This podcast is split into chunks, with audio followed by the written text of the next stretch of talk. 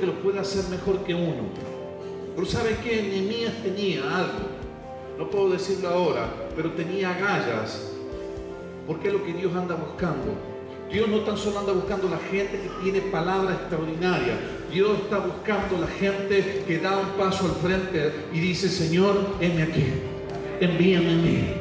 Y nadie lo envió, fue un mandado a, mandado a hacer. Nadie lo envió, nadie le dijo, andá vos a, rescatar al pueblo, vos que estás en contacto, tener contacto ahí con el rey.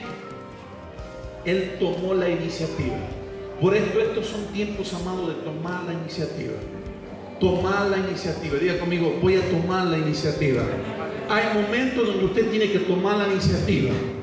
Le voy a predicar. Ay, que venga mi líder, le predique. Ay, está medio mal, sufre pánico. Voy a hablar al pastor que le predique, que le haga una oración, amado.